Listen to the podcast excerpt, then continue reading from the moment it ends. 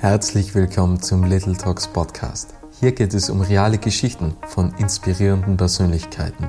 Die Welt verändert sich, Inspirationen sind überall, genauso wie Geschichten. Es war noch nie so einfach, sich zu vernetzen und seine Geschichte zu teilen. Little Talks vermitteln 30-minütigen Interviews spannende Impulse, welche bewegen, zum Nachdenken anregen und Identifikationspotenziale schaffen. Das ist Little Talks. Mein Name ist Robert Bacher und mein heutiger Gast ist Raphael Frank. Und Raphael ist Mitgründer des Berliner Biohacking-Startups Primal State und ist unter anderem Geschäftsführer von Primal Performance. Und Primal State ist eine Online-Plattform, die sozusagen Menschen dabei hilft, ihre mentale und körperliche Leistungsfähigkeit zu steigern.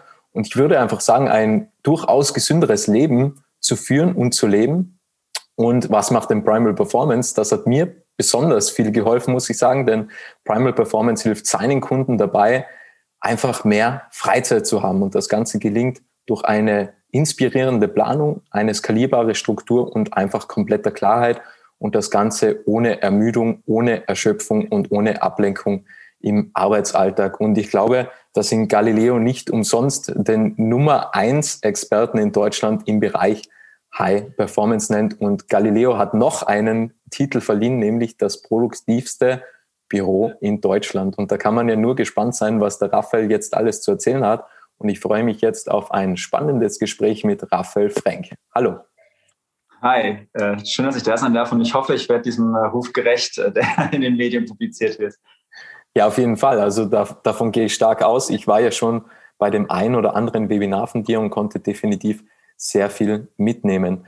Ähm, bevor wir in, in die Performance-Themen einsteigen, würde ich einmal sagen, wir starten mit dem Thema, was ist denn Biohacking überhaupt?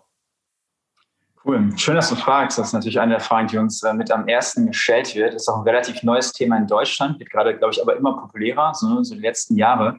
Ähm, Biohacking ist ein äh, Begriff, der sich ursprünglich ein Amerikaner ausgedacht, Dave Asprey heißt der. Und da geht es um Biologie und Hacken. Das heißt, wir versuchen, unsere Biologie zu entschlüsseln. Und es gibt viele Spielarten von Biohacking. Wir haben unsere eigene Definition. Und zwar ist für uns Biohacking Achtsamkeit bis auf Zellebene. Das heißt, als Biohacker verstehen wir, welche Umweltreize einen Einfluss auf unseren Körper und Geist haben und versuchen, diese Reize zu verändern. Das klingt abstrakt, aber es kann zum Beispiel bedeuten, ich weiß, Kaffee macht mich wach. Das ist für uns ein Biohack. Ja? Und wenn ich merke, Kaffee tut mir nicht gut, dann trinke ich keinen Kaffee, weil das halt wieder negativ ist. Das heißt, wir schauen uns ganz kleine Dinge im Alltag an und verändern sie so, dass wir energiegeladen, kraftvoll und lebendig durch unsere Tage spazieren. Was war so der erste Biohack, den du angewendet hast? War es der Bulletproof Coffee oder, oder was war das? Bei mir war tatsächlich der erste Biohack, den ich angewendet habe. Ich glaube, ich habe mit äh, zwei, drei Dinge angefangen. Also mein Nummer eins Biohack. Ich habe damals mit meinem Geschäftspartner Janis zusammen in der WG gewohnt in Berlin. Äh, er ist der Ultra-Biohacker, der mich da an das ganze Thema rangeführt hat. Und wir haben angefangen, gemeinsam Morgenrituale zu machen. Und ähm, Biohacking ähm, versuchen wir auf Tagesebene zu denken. Das heißt, wir versuchen häufig den Morgen, den Arbeitsanfang, das Arbeitsende und den Anfang der Nacht zu optimieren zuerst oder halt da proaktiver zu gestalten. Äh, und meine erste Biohacking-Intervention war, glaube ich, wir sind um sechs Uhr morgens aufgestanden, haben nacheinander kalt geduscht, sind dann ins Gym gejoggt, haben trainiert und danach einen Bulletproof Coffee getrunken. Ja, das ist so ein kombinierter Biohack. Und, und wie ging es dir da am Anfang damit? Also was hat sich da verändert? Was hast du gespürt? Wie lange hat das gedauert, dass man so die ersten Veränderungen spürt? Das ist richtig krass. Also man kann sich das so vorstellen. Ich, ich, ich empfehle auch jedem, der jetzt zuhört, wenn es darum geht, was möchte ich in meinem Tag verändern, mit dem Morgen zu starten, weil wir die ersten 60 Minuten verbringen, entscheiden maßgeblich, haben so einen Dominoeffekt auf die nächsten Stunden und das hat wieder einen Effekt auf den Abend und die Nacht. Das heißt, wenn ich anfangen würde, würde ich mal mit dem Morgen anfangen und ähm, was sich bei mir verändert hat, ich hatte vorher, wenn ich irgendwie so 8, 9 Uhr aufgestanden, erste halbe Stunde Instagram gecheckt, dann E-Mails gecheckt und dann war ich schon groggy, dann habe ich mir noch irgendwie ein doofes Frühstück in Croissant geholt oder so früher, äh, dann als ich kurz draußen war. Und dann war es irgendwie 9, 10 Uhr, ich war müde, erschöpft, konnte mich nicht konzentrieren. Das ist schon, fuck man, der halbe Tag ist ja schon gelaufen.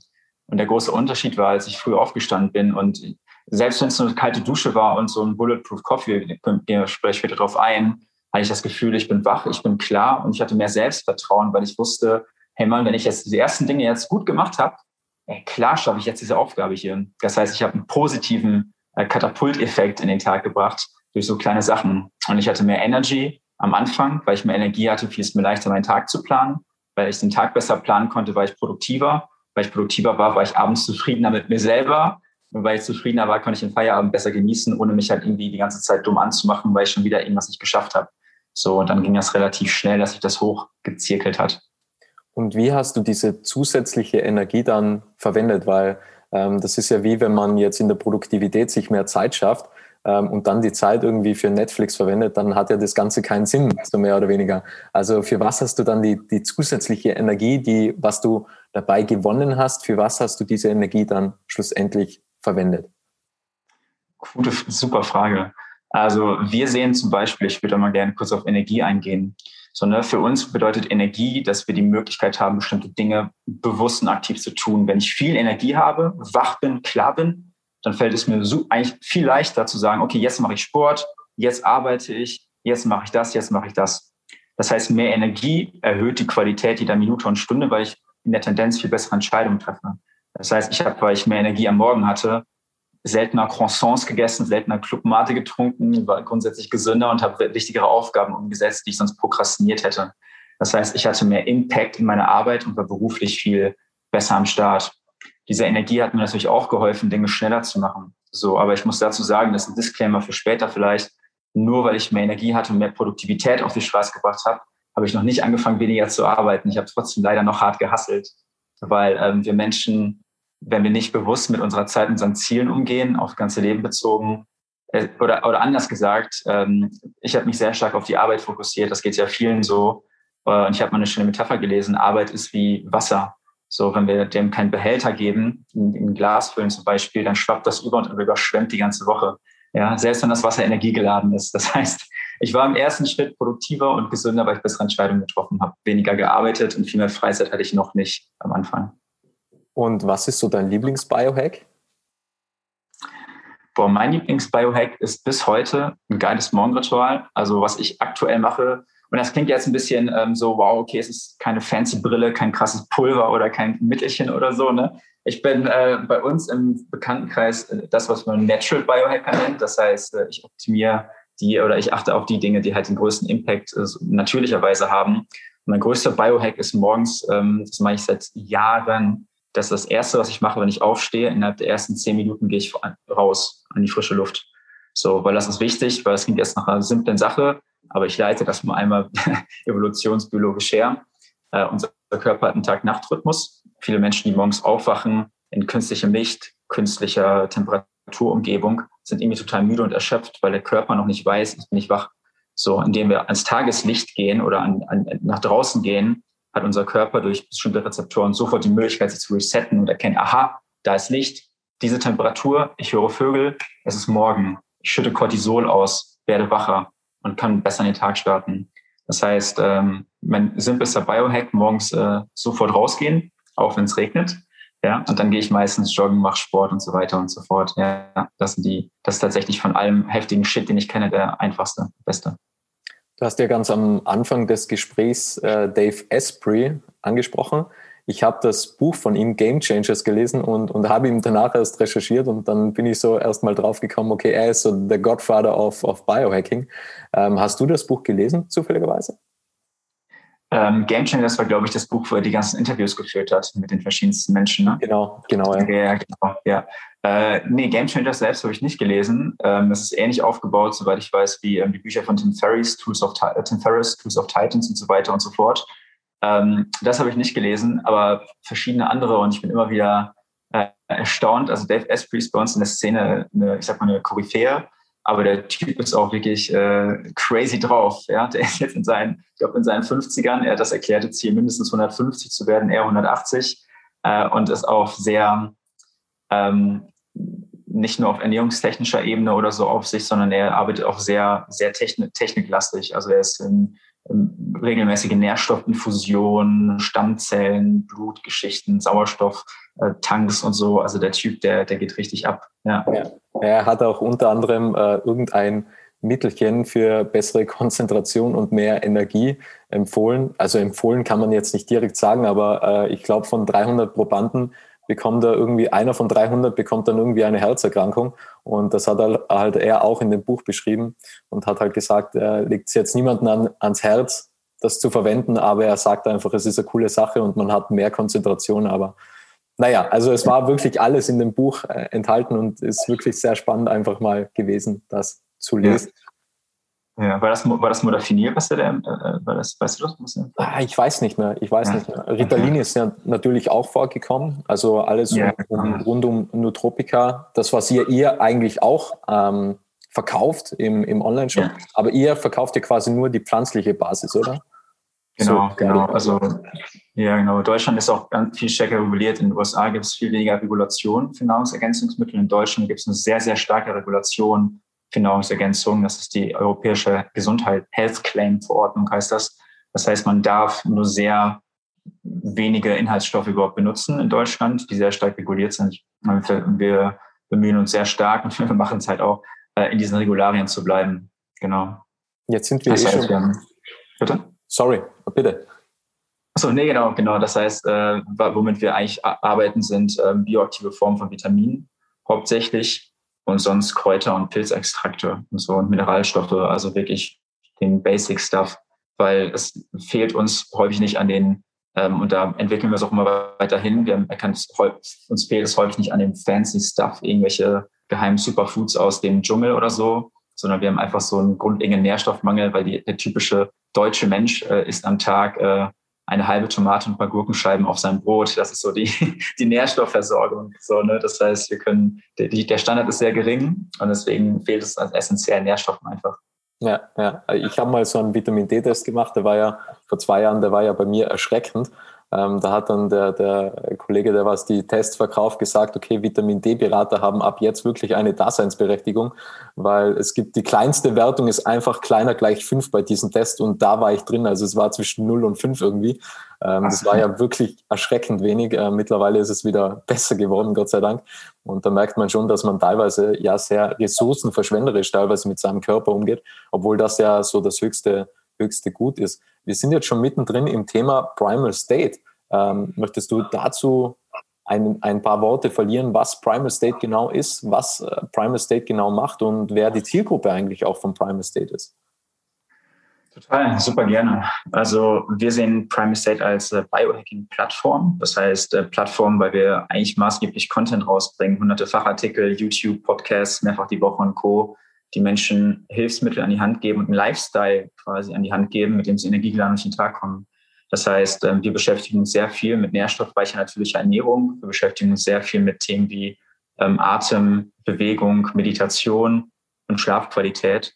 Und das, was wir Menschen mit an die Hand geben wollen, ist ein relativ, ist ähm, die Hoffnung, dass sie ihr Leben mit sehr kurzen, kleinen Mikrointerventionen, wie wir das nennen, oder das sind Biohacks, kann man auch so Mikrointerventionen, weil sie relativ schnell gehen, ähm, deutlich verändern können. Weil viele Menschen setzen noch nicht den, die Connection da, dazu, dass das, was sie im Laufe eines Tages tun, einen massiven Einfluss hat auf ihre Stimmung, auf ihre Produktivität, auf ihre Gefühlsqualität, auf ihre Energie und auf ihre Gesundheit. Diesen Connect sehen viele Menschen gar nicht. Viele verstehen gar nicht, dass wenn sie ähm, durch einen Supermarkt gehen zum Beispiel oder es eine Korrelation gibt, wenn du im Supermarkt bist, gibt es eine kleine Gemüsetheke, und der allermeiste Stuff sind Chips, whatever, so, ne? Und das ist ja die, der Supermarkt repräsentiert die Durchschnittsernährung in Deutschland, weil das kaufen die meisten Leute auch in dieser Priorisierung ein, deswegen wird das auch so da versetzt. Und viele verstehen nicht, dass das eine Korrelation oder dass das damit zusammenhängt, dass ähm, wir mittlerweile weltweit, das war ein Fakt, da muss ich erstmal schlucken, mehr übergewichtige Menschen haben als untergewichtige. Das heißt, das größere, äh, ne, wir haben mehr übergewichtige als untergewichtige Menschen auf der Welt. Das muss ich mir vorstellen, wie crazy das ist. So, ne? Und äh, Prime State versucht eben natürliche Wege zu finden, um das zu lösen. Quasi Menschen, die zu uns kommen, sind eigentlich jedes Alters, jeder Fasson, die meisten ab 35, weil sie merken, dass da die Energie langsam nachlässt, die weniger Power für die Arbeit haben, sie in der Familie nicht mehr richtig da sein können abends, weil sie total müde sind nach der Arbeit. Da, ne? Kinder wollen was, Partner, Partnerin möchte irgendwie was erleben und die haben einfach nicht mehr die Power oder schlafen nachts einfach total schlecht und können am nächsten Morgen wachen sie auf und denken, boah, wie soll ich diese Arbeitslast überhaupt schaffen? Sondern das sind die meisten Menschen, die zu uns kommen und die sich nach mehr Energie sehen. Und ähm, du hast gerade angesprochen, ähm, wir bieten auch Nährstoffe an. Also wir haben Nährstoffe, Online-Kurse und mit Partnern auch Coaching-Programme. Das heißt, je nachdem, wie tief ein Mensch einsteigen möchte, kann er bei uns einsteigen. Ähm, das Spannende an den Nährstoffen ist, die wir haben, ich will nicht zu tief drauf eingehen, ich will ja jetzt nicht groß dafür werben, aber warum wir auch, vor allem auch Nährstoffe anbieten, ist, dass viele Menschen, die anfangen, sich mit ihrer Gesundheit zu beschäftigen, erstmal denken, ich muss irgendeine Pille schlucken. So, ich brauche jetzt Vitamin D. So, ich brauche jetzt Magnesium, um ne, mehr zu entspannen oder irgendwas. So, und da sind wir natürlich sneaky, weil wir geben den Leuten das, was sie suchen. Weil hier ist ein Magnesium. Und dann educaten wir die Leute per E-Mail, per Kurs, per Video und sagen, hey, pass auf, wenn wir ganz ehrlich sind, wird sich dein Leben jetzt nicht verändern, weil du zwei Magnesiumkapseln schluckst, oder? Und dann sagen die meisten Menschen, ja, du hast schon irgendwie recht. Guck mal, wollen wir nicht zusammen Morgenritual aufbauen, damit du morgens besser aus dem Bett kommst? Und dann fangen wir da an. Ne? Und dann helfen Leuten da durchs Leben. Also Primal State ist sozusagen ein, ein Mentor sogar für die Menschen, oder? Ja, total. Also wir stellen uns vor als, äh, als ähm, Helfer äh, und äh, Mentor, als guter Freund oder gute Freundin, ähm, die einen dazu inspiriert, sich ein bisschen besser durch den Alltag zu manövrieren. So nicht als äh, so von total oben herab, wir sind Professoren, Doktoren, sondern wir sind ja auch junge, ähm, frische Leute, sage ich mal so, die äh, äh, das Leben auskosten wollen und wir nehmen Menschen einfach mit, die das Gleiche, die das Gleiche wollen. Denkst du, dass äh, sich irgendwann das wieder wandelt, dass es mehr untergewichtige Menschen gibt wie übergewichtige, weil einfach die Denkweise umschwappt, also Richtung mehr bewusstes Essen und gesünder Essen? Oder denkst du, dass das äh, die nächsten Jahre definitiv noch so bleiben wird? Boah, es gibt ein ähm, Konzept, ähm, das ähm, immer bekannter wird. Das ist das Konzept von Tipping Points. Da hat Malcolm Gladwell auch viel zugeschrieben zum Beispiel. Ähm, Tipping Point heißt, dass es halt irgendwann ähm, sich Dinge ganz langsam verändern so und dann plötzlich radikal ein Shift ist. Ein simples Beispiel ist ein Eiswürfel zum Beispiel. Bei minus fünf Grad ist er fest, bei minus vier Grad fest, drei Grad, ein Grad null, ne, fest und dann Tipping Point bei null Grad, wupp, plötzlich wird's Wasser. So aktuell, äh, und wir gucken uns die Studien an, sieht so aus, ähm, dass ähm, die Menschen, also es gibt eine Metastudie, äh, da wurden die letzten 50 Jahre in 93 Ländern analysiert in der westlichen Kultur und wir sind jetzt aktuell seit zwei, drei Jahren zum ersten Mal in dem, in dem, in dem Modus, dass die Lebenserwartung so lang ist wie nie zuvor, aber auch die Jahre, die wir leben, die Menschen so krank sind wie nie zuvor. Das heißt, sagen wir, die Leute werden 78, aber davon sind sie ähm, 45 Jahre, haben sie eine chronische Erkrankung im Schnitt oder 40. Das heißt, diese Zahl wächst gerade noch stark an. Das liegt mitunter daran, dass wir leider immer noch in dem Modus sind, mit dem wir noch nicht umgehen können, weil was die Leute aktuell krank macht, ist einmal Ernährung, und einmal dieser hohe Dopaminausstoß durch Netflix, äh, Social Media, ähm, diese Entfremdung von sich selbst, weil wir die ganze Zeit abgelenkt sind und uns nicht mehr fokussieren können. So, das heißt, es gibt enorm starke Kräfte, die dafür sorgen, dass äh, wir noch in der äh, Spirale nach unten sind. Aber wir haben ja Hoffnung, deswegen machen wir das ja auch. Es gibt in der Tat äh, immer mehr Menschen, immer mehr Plattformen durch Social Media, durch das Internet, die zu bewusstem Leben aufrufen. Und es gibt immer mehr Menschen, die sich mit dem Stuff beschäftigen. 2016, äh, 2015, 16, da haben wir über intermittierendes Fasten gesprochen, über Bulletproof Coffee, über Meditation. Und selbst da waren so junge Leute, dachten ja so, Herr, Meditation, was ein Scheiß, was mache ich nicht? Weil da gab es das alles noch gar nicht so richtig. Na, und jetzt ist es ja voll im Mainstream angekommen, wenn man sich die Magazine anguckt. Ähm, da ist es ja in aller Munde. Das heißt, ich glaube, es wird in den nächsten sieben bis 15 Jahren ein Tipping Point geben, wo mehr Menschen bewusst leben als oder genug Menschen bewusst leben, um andere mitzunehmen. Und ich glaube, dann kann sich wirklich massiv was verändern, ja. Aber er Timeframe 15 Jahre, ja. Das wäre auf jeden Fall gut, wenn sich in dieser Hinsicht was ändert. Du hast ja gerade angesprochen Dopamin. Ja, wir schütten Dopamin aus, wenn wir Netflix konsumieren oder wenn wir YouTube ähm, irgendetwas konsumieren oder Instagram und Facebook. Und da arbeitest du ja gezielt mit Primal Performance dagegen. Ähm, du hast, äh, wie bin ich eigentlich zu dir gekommen? Du hast mir einmal auf LinkedIn ein Video geschickt mit deinem Backman-Protokoll und dann dachte ich mir, okay, was ist das? Und ich habe es mir angeschaut und ich war ehrlich gesagt begeistert und habe mir gedacht, okay, wer ist dieser Mensch und warum denkt man sich sowas aus? Und ihr arbeitet ja gezielt gegen Ablenkung und mit Deep Work Phasen und so weiter. Ähm, führ uns einmal in die Welt des High Performance Experten Nummer eins in Deutschland. Geil. Geil. Ich versuche es ganz kurz abzureißen. Die Geschichte kann man ja lange spinnen. Ähm, ich sage es nur, wie es ist. Ich bin ein Mensch, der super ambitioniert ist. Und ich kenne viele in unserer Generation, die sehr viel wollen, die haben große Ziele, wollen sich entwickeln, wollen sich entfalten. Und gerade Menschen wie wir, die ähm, Ambitionen haben und halt irgendwie rastlos sind und irgendwie mehr schaffen wollen, kommen schnell an den Punkt, dass sie ihre eigenen Bedürfnisse vergessen und durch Arbeit, durch Hassel, durch Überforderung irgendwie versuchen, diesem Ideal von Erfolg im Außen zu entsprechen. So, ne? Das sind Menschen, die ich auch kenne. Irgendwie, ich habe hier in Berlin BWL studiert. Ähm, das sind Menschen, die ich vom BWL-Studium kenne, die halt irgendwie Karriere machen bei Zalando oder so und sich da total abhasseln. Das sind Selbstständige, das sind Unternehmerinnen, ähm, ne? das sind Lehrerinnen, wie auch immer. So, das heißt, viele Menschen von uns tendieren massiv dazu, dass wir uns ähm, ausbeuten, äh, um uns eben dem der Idee von Optimierung und Erfolg äh, hinzugeben. Und bei mir war das auch so. Ich habe jahrelang mega hart gearbeitet, weil ich ein erfolgreicher Typ werden wollte. Äh, habe mich da mega kaputt gemacht. Ich hatte wirklich gesundheitliche Symptome, die richtig tief gingen, Schlafstörungen, sogar Herzrhythmusprobleme ähm, und sowas, mir richtig äh, ans Eingemachte. Und habe mir dann gedacht, ey, es muss einen Weg geben, wie ich meine Ziele verwirklichen kann, wie ich mein Leben aufbaue nach meinen, meinem Standard quasi ohne dass ich all diese Opfer bringen muss, dass ich Gesundheit, Beziehung, Familie, mich selbst dafür aufopfere. Und das ist für uns, da quasi habe ich dieses Prime Performance System für mich entwickelt und dann irgendwann auch weitergegeben, weil mir war es immer ein Anliegen, es ist immer noch, ein Leben zu designen, zu entwerfen, in dem ich mich total wohlfühle, mit meinen Liebsten bin und mich entfalten kann. Und das auf nachhaltige Ebene.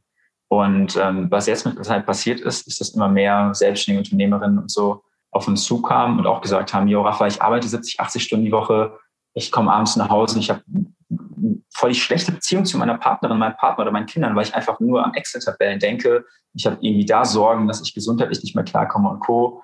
Und ähm, als High Performer finden wir Wege und Mittel, wie wir einfach ganz simpel Klarheit darüber bekommen. Also drei Dinge einfach. Erstens Klarheit. Was will ich im Leben wirklich in den nächsten Jahren auf allen Lebensbereichen? So, ne? Dann brauchst du auf der anderen zweiten Ebene, sag ich mal, eine irgendeine Art von Struktur, die du für dich aufsetzt in einer typischen Woche, die dafür sorgt, dass du diese Ziele auch erreichen kannst. Und dann brauchst du eine Art von Energie und Fokus, um die Dinge, die du dir vornimmst, in deiner Woche auch wirklich umzusetzen. Das heißt, du hast ein klares Ziel vor Augen, du strukturierst deinen Alltag so, dass die Dinge auch umgesetzt werden können, die du dir vornimmst. Und dann hast du die mentale, emotionale Power, um das auch zu tun. Und wenn die drei Dinge da sind, dann hast du ein sehr ausgeglichenes Leben, weil alles auf seine Kosten kommt und du bewegst dich trotzdem nachhaltig in Richtung deiner Ziele. Und das ist geil, weil ich kann Anti sagen, es ist so crazy. Ich habe jetzt mehr Energy, aber weniger als jemals zuvor. Und dadurch haben wir auch in der Außenwelt viel mehr Erfolg als vorher, weil wir effektiver sind. Das ist mega krass. Das ist richtig cool. Ja, das kann ich durchaus nachvollziehen, weil bei mir geht es ungefähr gleich. Also, dass ich zweimal am Tag Sport machen kann, das war ja früher total unwahrscheinlich oder unmöglich sogar. Und du hast es ja einmal sogar in einem Webinar gesagt, Leute, die nicht wissen, wie lange sie arbeiten, arbeiten meistens zu lange und zu viel. Deswegen sollte ja. man sich einfach gezielt einfach ein Tagesende setzen und, und das hilft schon enorm, wenn man einfach weiß, da ist einfach Schluss. Und, und ich bin ja total begeistert von deiner Active Recovery, weil einfach sich gezielt Zeit zu nehmen für sich selbst. Also mir hilft das, wenn ich das am, am Sonntag über die ganze Woche einplane, so diese Slots, wo ich mir aktive Erholung suche, dann weiß einfach mein Körper genau, okay, es gibt Phasen, wo ich mich einfach mega konzentrieren muss und mega Gas geben muss, aber es gibt genug Ausgleich und das ist für mich immer so eine innere Erleichterung, weil ich einfach weiß, es gibt genug Zeit dann für mich selbst, wo ich mich selbst wieder ähm, zurückholen kann und einfach erholen kann. Und also wirklich ein sehr gutes System, was Sie sagen. Äh, Dankeschön. Ich will da ganz kurz darauf aufkommen, weil das ist so ein Riesending, auch wenn wir mit, ähm, wenn ich mit Unternehmern spreche. Es gibt so viele Menschen, die glauben, sie müssen halt irgendwie mega hart hasseln und das ist effektiver, als wenn sie mal Pause machen. So, und ich will nur einmal ein Beispiel anbieten, was ich mal ähm, mitbekommen habe, was mega cool ist. Immer wenn wir zum Beispiel arbeiten, so, ne, wenn wir uns so ein Geldkonto vorstellen, immer wenn wir arbeiten, verbrauchen wir Geld oder Energie. So, dann wird das weniger. Wir haben 5000 Energiepunkte und dann, dann 3000, 2000, 1000 und so weiter und so fort. Und das wird einfach immer weniger. Und wir glauben aber, wir müssen das so machen, weil sonst kommt es irgendwie nicht weiter. Das Problem ist, dass so viele von uns, und das hatte ich so lange gemacht, irgendwann dieses Energiekonto eigentlich schon auf Null ist. Wir sind eigentlich schon müde und erschöpft. Aber wir denken uns, scheiße, ich habe mein Ziel immer noch nicht erreicht. Ich muss jetzt ins Minus gehen. Und dann nehmen wir quasi einen Kredit auf in die Zukunft. Das heißt, wir sind eigentlich schon wieder erschöpft, gestresst, überfordert, aber wir ziehen trotzdem durch. Wir nehmen keinen Urlaub, wir machen keine Pause und kommen dann immer weiter ins Minus. So, ne? Das Problem ist, häufig merken wir dem Hustle gar nicht, wie weit wir Minus sind, bis irgendwann der Insolvenzverwalter oder halt bis irgendwie die, ich weiß nicht, wer da, ne, wenn man irgendwie 50.000 Euro Schulden hat, dann klopft es an die Tür und dann wird halt quasi, ne, wird irgendwie die Wohnung geräumt oder so, ne, dann ist halt die Party aus. So, ne, und was wir halt einfach machen, diese Active Recovery, wir versuchen so smart zu sein, eigentlich wie jeder Leistungssportler es auch ist. Wir merken, hey, pass auf, ich brauche diese Woche 10.000 Energiepunkte. Ich muss irgendwie im Laufe dieser Woche diese 10.000 Punkte wieder zurückholen, durch Schlaf, durch bisschen Bewegung, durch Atmen, durch gesunde Ernährung, damit ich bei plus minus null rankomme oder bestenfalls sogar ein bisschen mehr habe. Weil wenn ich nicht plus minus null bin, das ist auch Balance eigentlich. Ich, ich mache mal kurz eine exkurse Definition von Balance, ist, dass wir innerhalb eines Zeitraums die Ressourcen so verwenden, dass wir im nächsten Zeitraum noch mindestens genauso viel haben, so dass sich das wieder ausgleicht. So eine Woche ist dann in Balance, wenn ich am, am Anfang der nächsten Woche wieder so viel Energie habe wie am Montag vorher.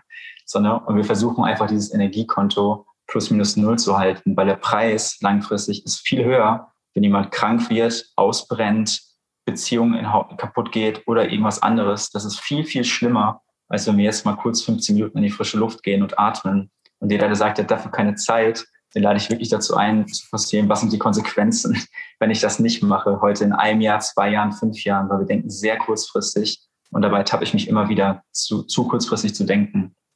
Leute, ja, die, die sagen, dass sie, dass sie keine Zeit haben, die haben genügend Zeit. Also da gibt es ja so ein spannendes Zitat, weil wenn ich immer jammern kann, dass ich keine Zeit zur Verfügung habe, dann, dann habe ich schlussendlich dann genügend. Man will sich halt die Zeit nicht nehmen, meistens. Also man hat halt die falschen Prioritäten. Und, und ich denke, was, es gibt ja so ein Sprichwort, was der, was der tote Fisch als letztes merkt, ist, dass er im Wasser schwimmt.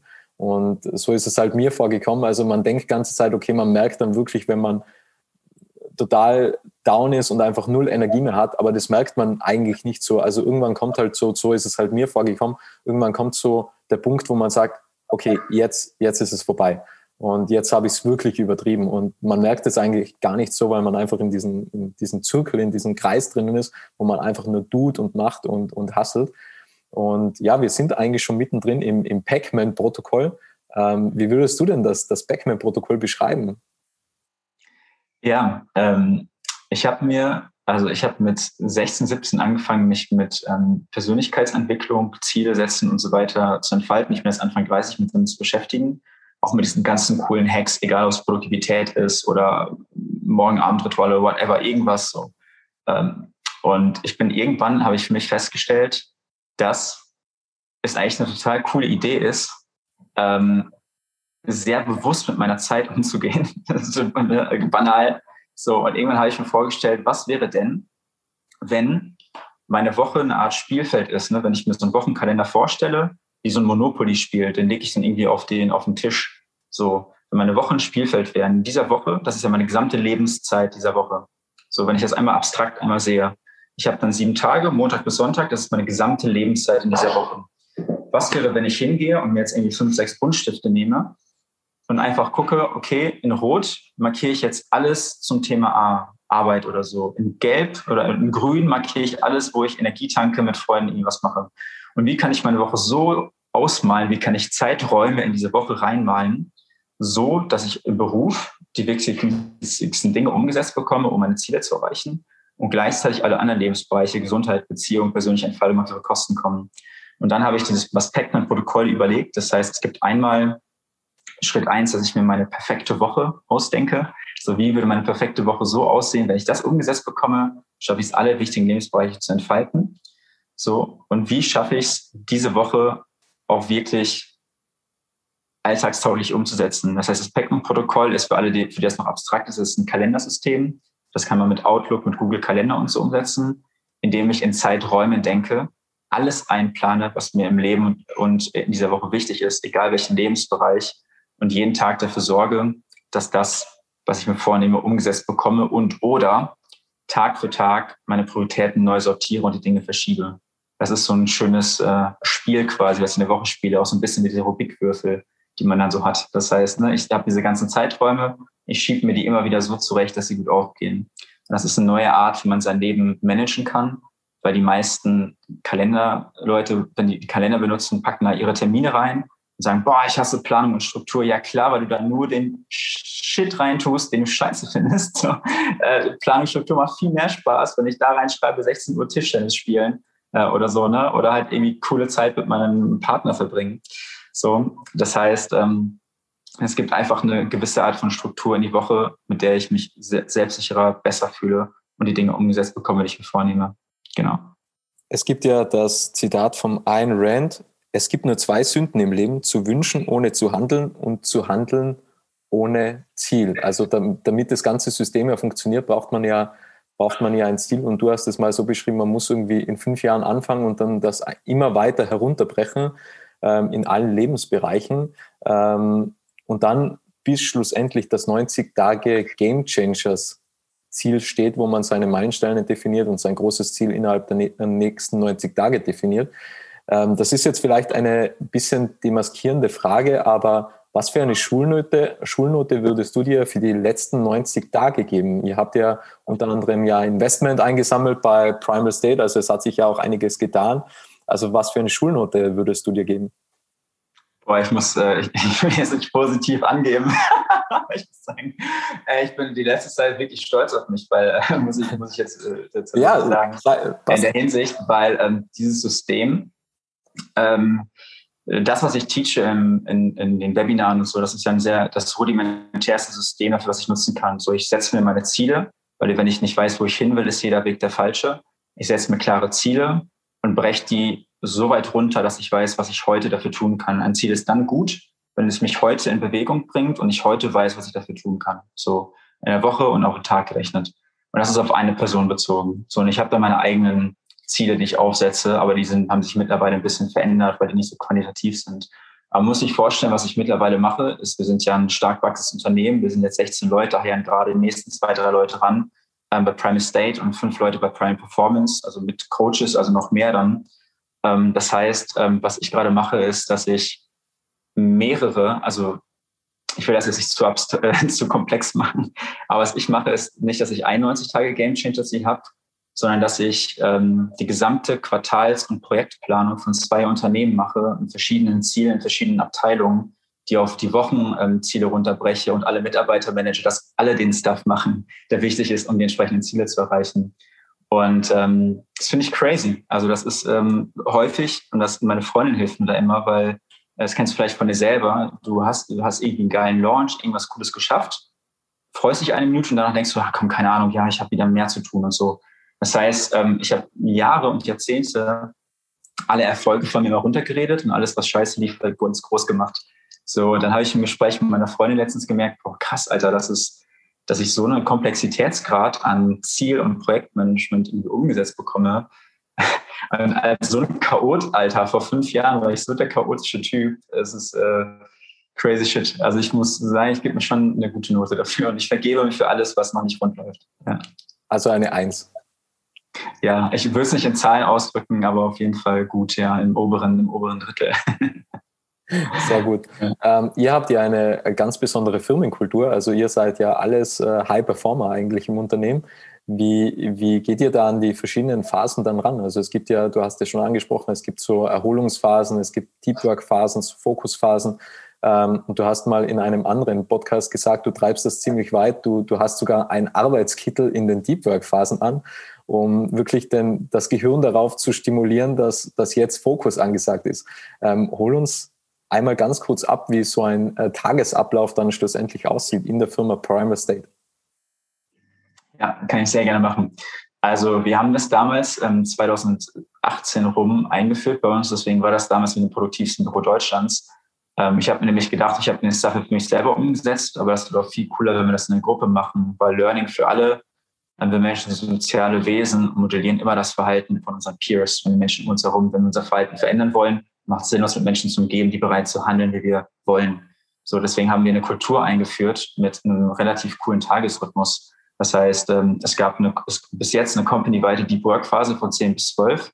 Jetzt sind wir remote. Wir haben einfach einen Google Hangout-Raum von 10 bis 12. Da kann sich jeder einklinken.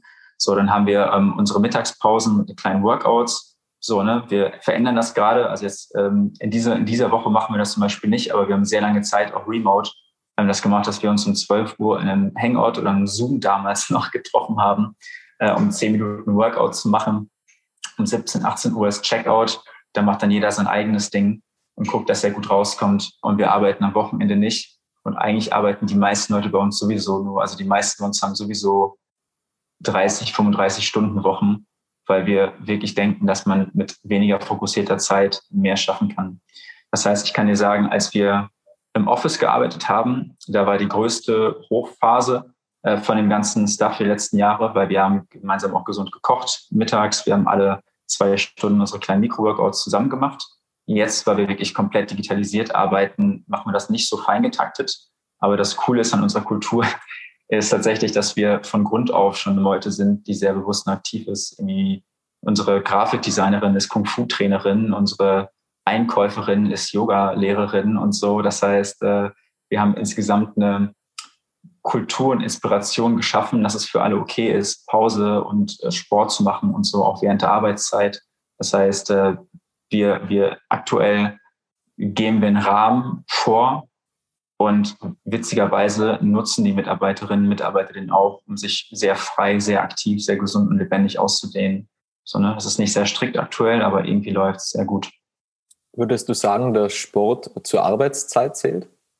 Für, für die Unternehmer da draußen? Sollte es Arbeitszeit einfach ja. sein, dass man sagt, ich arbeite 35 Stunden und fünf Stunden davon sind einfach Sport? Ja, ich, auf jeden Fall. Also ich würde es, ähm, je nachdem, wie wir Arbeitszeit definieren, ähm, aber ich würde das wirklich sehen, wie ähm, ein Freund von mir hat das mal geil beschrieben, für Feuerwehrmänner zum Beispiel oder Menschen in der Polizeispezialeinheit. Mein Partner Ötzi war in, beim MEK äh, in, in Berlin, das ist das mobile Einsatzkommando, das SEK, aber für organisierte Kriminalität. Und da ist es so, dass zur Arbeitszeit gehört, dass man Fitness-Drills macht, dass man äh, clean isst, dass man seine Shakes trinkt und so weiter und so fort, weil du genau diese Power und Kapazität brauchst, um im Beruf zu performen.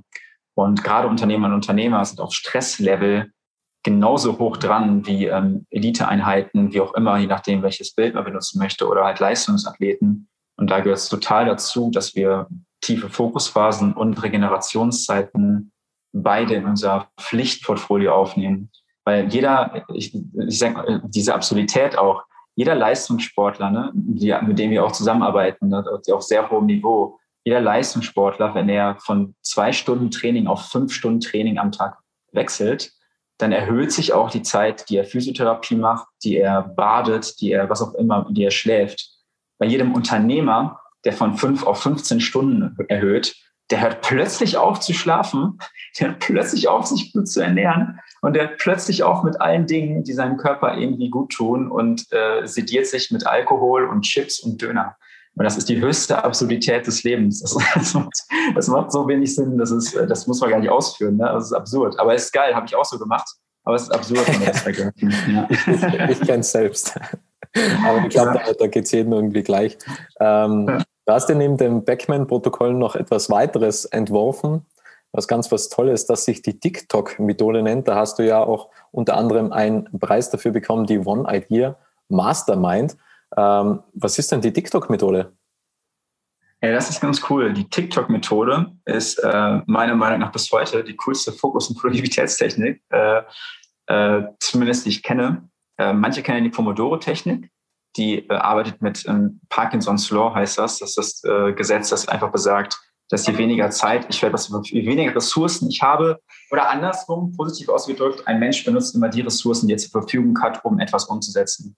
Wenn ich drei Monate habe, für, eine Bioklausur zu lernen, bin ich am Abend vorher fertig. Habe ich sieben Tage, lerne ich durch und bin dann auch fertig. So, die Pomodoro-Technik, die, das ist ein Timer zum Beispiel, du stellst auf 30 Minuten und sagst, ich mache diese Aufgabe jetzt 30 Minuten und gucke, wie weit versuche die jetzt durch umzusetzen. So, und dann tickt der Timer runter. Und ich bin irgendwann hingegangen äh, und hatte so ein total äh, ne, so ein Morgen, Freitagmorgen, ich sitze an meinen ganzen Aufgaben, denke mir so, boah, scheiße, man, das dauert ja Stunden, um das alles umzusetzen, habe gar keinen Bock. Und ich weiß nicht, woher das kam. Ich hatte Erzengel Raphael geküsst oder so. Irgendwas mir das ist passiert. Ich habe mir plötzlich eine TikTok-Methode ausgedacht. Ich habe einen Timer neben meinen äh, Rechner gestellt, ähm, da so ein paar Sachen mitgemacht.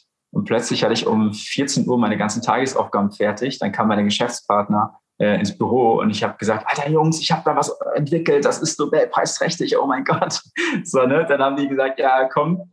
Äh, dann hat am nächsten Tag mein Kumpel Ola das ausprobiert und meinte, Alter Rafa, das ist wirklich krass. So, jetzt gebe ich euch mal das Beispiel. Man kann das gerne googeln, wo ich das irgendwo ausführlicher nochmal zeige. Ähm, aber die TikTok-Methode, was die macht, ist, dass die ähm, tatsächlich Dopamin positiv nutzt. Das heißt, die TikTok-Methode ist eine Produktivitätstechnik, die setzt einen neuronalen Winner-Effekt ähm, aus, so oder setzt einen Winner-Effekt in Gang. Das heißt, ganz simpel gesagt, du nimmst einen Zettel und Stift, hast drei Spalten. Eine Spalte packst du zwei, drei, vier Aufgaben rein, die du umgesetzt, umsetzen willst. So. Dann die zweite Spalte, das ist die Tickzeit. Da schreibe ich auf, wie lange will ich für diese Aufgabe brauchen. So. Und wenn ich das gemacht habe, ich mache ein simples Beispiel, E-Mail schreiben, 25 Minuten. Dann setze ich mir einen Timer. Und dann, äh, oder ist es eine Stoppuhr? Also geht von 0 hoch, ne? 0, 1, 2, 3, 4, 5 Sekunden. Dann setze ich den Timer hoch und dann versuche ich meine Zeit zu unterbieten. Das heißt, ich habe so eine Art, ähm, ich, ich, renne gegen meinen eigenen Schatten. So und das Geile ist an der Technik, die wirkt auf den ersten Blick so banal, äh, aber der Trick ist wirklich, vor allem wenn man Aufgaben setzt, die so 10, 15 Minuten dauern am Anfang, wenn ich sie umgesetzt habe und meine Zeit unterboten habe, dann bekomme ich so einen kleinen Gewinnerrausch, so einen kleinen Dopaminrausch. Und so, boah, geil geschafft. Bam, dann gehe ich in die nächste Aufgabe rein. Boah, geil geschafft. Und dann stackt sich das mega krass hoch. Und wir werden theoretisch süchtig danach, ähm, Aufgaben umzusetzen. Und weil wir merken, unsere Uhr tickt und ich will mich zeitlich unterbieten, haben wir immer wieder so eine Refokussierung. Wir arbeiten, lassen uns kurz ablenken, denken, ah shit, die Zeit läuft, bam, weiter und sind wieder ran. Ja, das heißt, es ist so ein Fokustraining, das gleichzeitig noch so eine eigene Sucht nach Performance irgendwie im Gehirn abspielt. Mega crazy. Also ich habe es jetzt sehr rudimentär erklärt. Man kann das wirklich, ich habe es in anderen Podcasts oder ich glaube auch in Blogartikeln genauer erklärt, wenn man TikTok-Methode irgendwie googelt. Ähm, da gibt es das hoffentlich auch, glaube ich, schriftlich. So, ne? Aber auf jeden Fall ist es eine sehr coole Technik. Bei uns Männern funktioniert das natürlich äh, umso besser, weil wenn wir irgendetwas ins Navi eingeben und da steht zwei Stunden, dann sagen wir automatisch, okay, eine Stunde 50, das muss mal drin sein. Ähm, dann ja. funktioniert das natürlich umso besser. Ähm, wir nähern uns dem Ende, lieber Raphael. Die letzten zwei Fragen. Gibt es irgendein Tool, woran du aktuell arbeitest, wo du sagst, okay, das ist jetzt nach der TikTok-Methode und nach dem Backman-Protokoll so das nächste, das du nach außen gibst und nach außen launcht oder gibt es da aktuell nichts? Uh, lass mich mal kurz nachdenken. Ähm, ja, doch, doch. Ähm, das nächste, also das habe ich auch schon gelauncht, aber da ist gerade die, die äh, verrückteste Sache, mit der ich arbeite, ähm, sind gerade, das ist das Meta-Prinzip heißt Mega-Batching in der Performance-Theorie. Ähm, aber das, was ich mache, ist ähm, nicht in Wochen zu denken mittlerweile, sondern in Monaten und Quartalen, aber ich sage zum Beispiel im Monat und in diesem Monat bestimmte Thementage reinzusetzen, weil häufig haben wir bestimmte Dinge irgendwie keine Zeit, komme ich irgendwie nicht zu und so weiter und dann dauert es Ewigkeiten, bis wir den Shit umsetzen. Und ich habe mal mir überlegt, ähm, das nenne ich auch das Dragon Day Protokoll, so mich gefragt, ähm, wie schaffe ich es, ähm, wenn alle anderen Tage scheiße sind, nur einen einzigen Tag im Monat zu nehmen, den ich perfekt von morgens bis abends so durchstrukturiere. Ich lasse mich nicht von anderen ablenken. Ich habe meine Arbeitszeiten, meine Pausenzeiten, meine gesunde Ernährung, die wichtigsten Aufgaben. Wie schaffe ich es, dass ich an diesem Tag so viel umsetzen kann, wie sonst in ein, zwei, drei Wochen nicht? So, und das ist das Dragon Day Protokoll.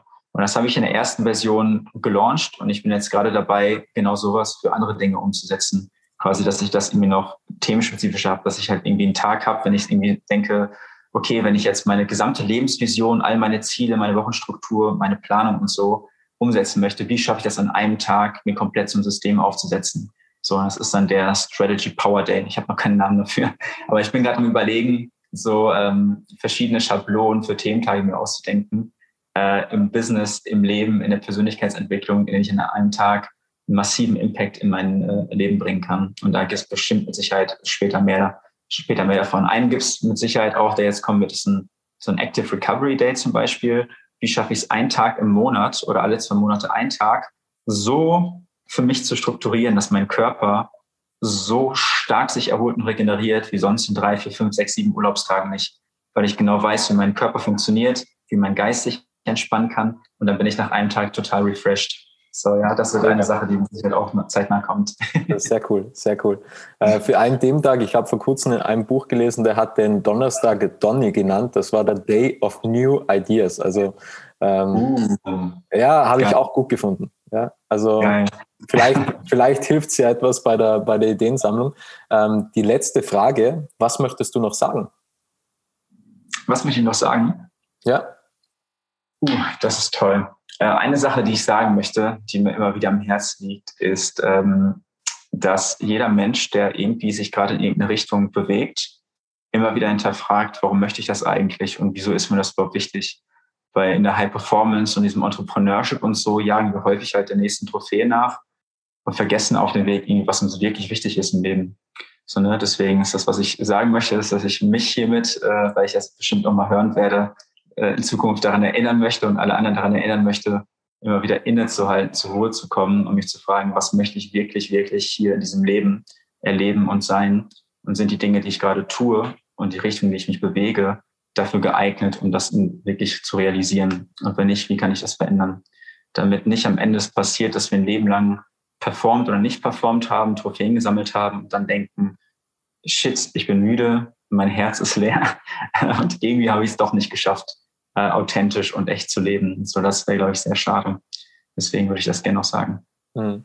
Ja, also sehr bewegende Worte. Auch dem kann ich auch zustimmen. Zu mir hat der Coach einmal gesagt, man sollte sich vorstellen, dass, der, dass das Leben ein einziger Spielplatz ist und dass man nicht irgendwie so ganze Zeit so nervös irgendetwas hinterherjagen sollte, sondern aktiv einfach danach suchen, wie kann es leichter gehen, wie kann es einfacher sein und, und auch, wie du sagst, Dinge zu hinterfragen. Und ja, es war ein sehr spannendes Gespräch. Ich konnte einiges wieder mitnehmen von dir. Ich freue mich schon auf, auf die nächsten Webinare und auf die nächsten Lifehacks, was du auf LinkedIn teilst. Und ja, vielen, vielen Dank, lieber Raphael, für deine Zeit und für den wertvollen Inhalt und danke an alle, die da draußen zugehört haben. Dankeschön. Ciao. Schön, dass du den Podcast bis zum Ende angehört hast. Wenn dir diese Folge gefallen hat, kannst du den Podcast gerne abonnieren.